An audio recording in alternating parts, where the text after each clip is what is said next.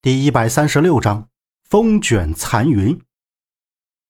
鄂老四大叫道：“杨伟善，你刚才亲自说你不敢当江湖盟主，我好心给你出个主意，你又支支吾吾。你要是说你刚才说的话都是放臭狗屁，那爷爷我就收回我刚才的话，怎么样？”杨伟善笑道：“哼，杨某刚才若是有不当言论。”还请这位英雄多多海涵。杨伟善当众服软，给了鄂老四一个天大的面子，在座的无不哗然。堂堂风云门的门主，竟然会给鄂老四面子，实在是匪夷所思。鄂老四跳了出来，不依不饶的：“你说你不敢当这个盟主，所以呢，我为你举荐一人，此人便是合纵联盟盟主。”当今武林第一人萧平浪，也是我鄂老四的爷爷。萧平浪，合纵联盟盟主，是那个当初挑战五大剑派、公然对抗杨伟善那个燕山弟子。台下的各路英雄窃窃私语，讨论着萧平浪。萧平浪听到鄂老四念出了自己的名字，他问东方暮云道：“这也是你教给鄂老四的吧？”东方暮云笑着喝了口酒，洋洋自得道：“你不做这武林盟主，谁做？难不成你就这么甘心屈居于杨伟善之后啊？让这恶老四出头合适不过了。他这个人没什么名气，杨伟善犯不着对他出手。你想想，风云门主让一个无名之辈当众羞辱，这传出去不打杨伟善的脸才怪。”萧平浪道：“论这些个鬼主意。”也只有你东方暮云想得出来。台下的人都看着杨伟善的笑话，杨伟善笑了笑道：“嘿嘿嘿，小盟主武艺绝伦，确实不错。但是，萧平浪前不久因为拒婚而被朝廷通缉，选这么个人做盟主，这也是公然与朝廷作对。”鄂老四叫了一声，撤回了一步。哼，那这个盟主就由我鄂老四来做。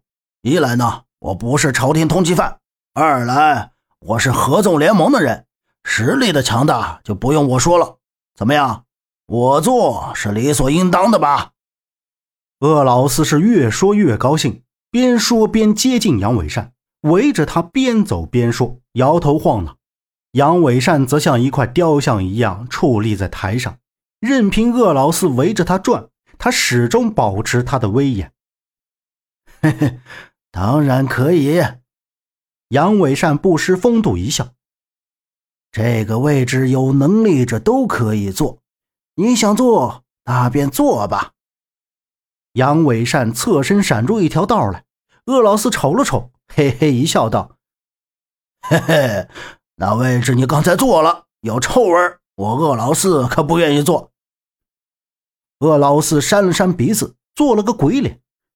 杨伟善猛地吸了一口气，心里始终憋着一股火。妈的，让鄂老四当着天下英雄的面缠住他，这般羞辱实在是可恶。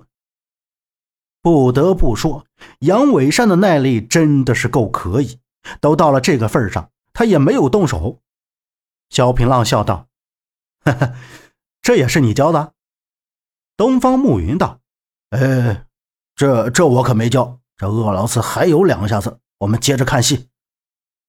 鄂老四斜插一步，面朝天下英雄道：“呃，既然这位置有了臭味，当然还得杨门主坐，这样才显得合适。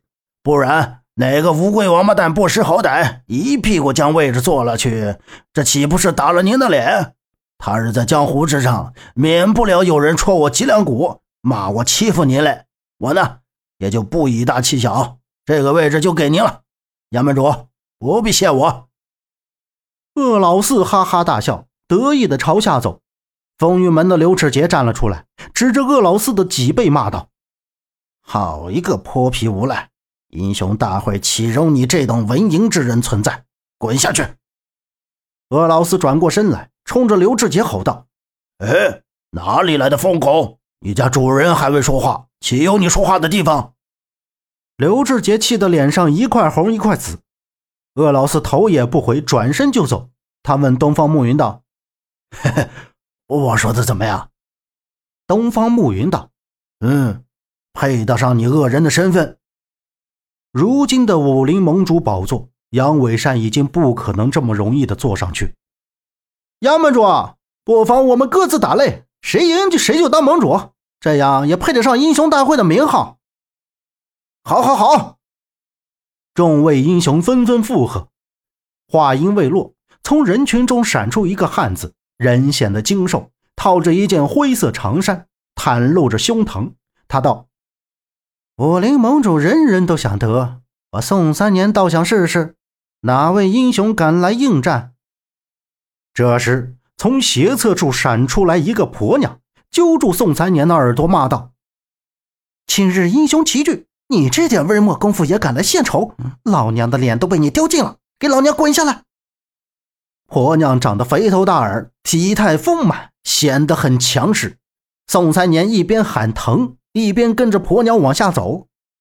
东方暮云道：“哎，这婆娘便是宋婆姨，夫妻两人人称双宋夫妻，本事虽有，但不通天。”萧平浪看到宋婆姨长得肥大，宋三娘显得瘦弱，两个人站在一起，一胖一瘦，一高一矮，倒也多少增添了些喜感。台下的小宗门根本不敢强出头，谁都知道这场英雄大会说白了就是合纵联盟、光明魔教、天泉山庄、风玉门四大宗门的争斗之地。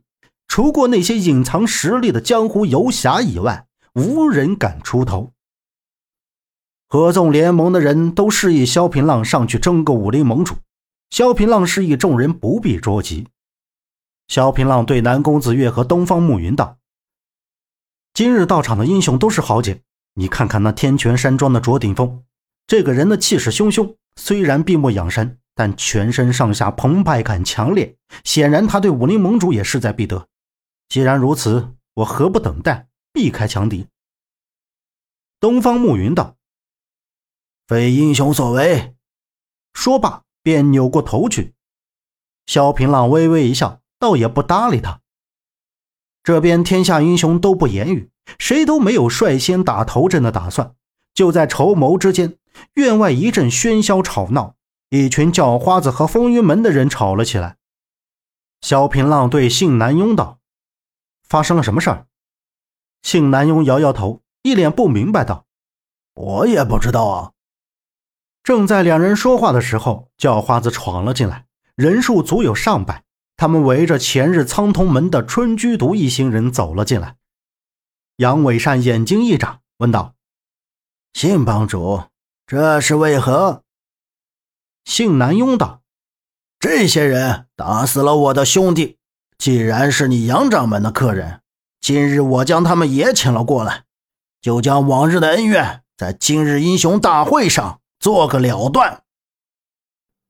本集播讲完毕，感谢您的收听，欢迎您订阅，下次不迷路哦。